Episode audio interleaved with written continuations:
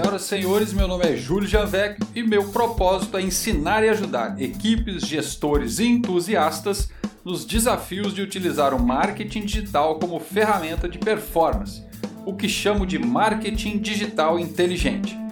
Pois bem, chegamos ao nosso penúltimo episódio desta primeira temporada e hoje vamos falar sobre a importância de uma boa estratégia de palavras-chave, suas correspondências e como organizá-las.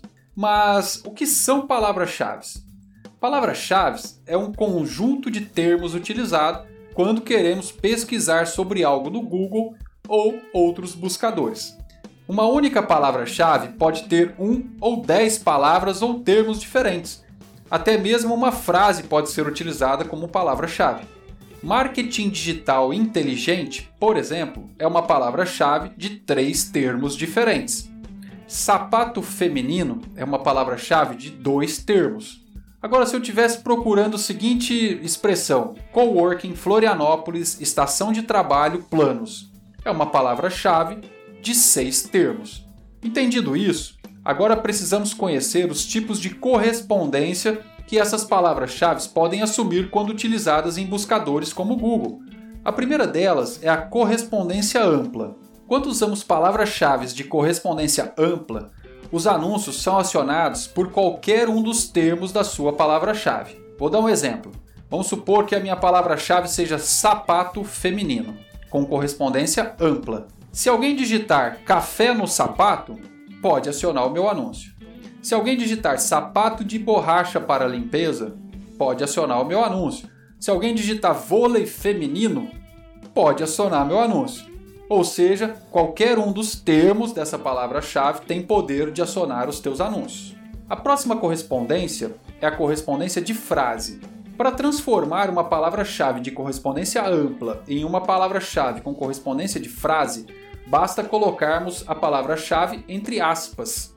Ok, mas qual é a vantagem de usar correspondência de frase? É que ao invés de fazer com que os anúncios sejam acionados pelos termos individualmente, como na correspondência ampla, na correspondência de frase, podem ter textos antes ou depois dos termos da palavra-chave, mas não entre os termos que estão entre aspas, a não ser que sejam sinônimos, artigos e preposições ou textos similares.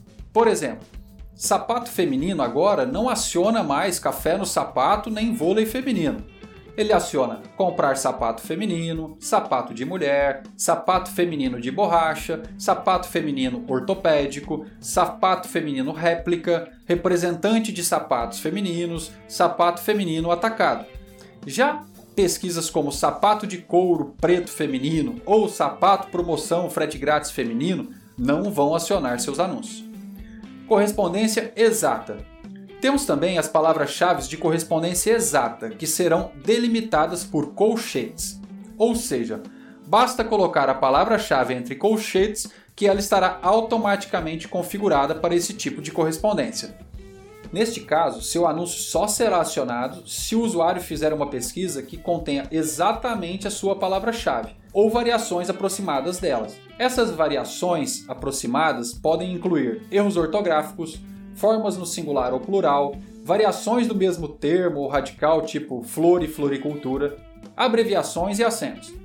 A palavra-chave de correspondência exata sapato feminino poderá acionar anúncios quando as pessoas pesquisarem somente pela própria palavra-chave ou termos similares como sapatos femininos no plural, sapatos para mulheres, que é um sinônimo, sapato feminino, que é um erro ortográfico, ou feminino sapato, que é uma similaridade. Se tivermos qualquer palavra extra que não tenha a ver com a palavra-chave exata, seu anúncio não será acionado.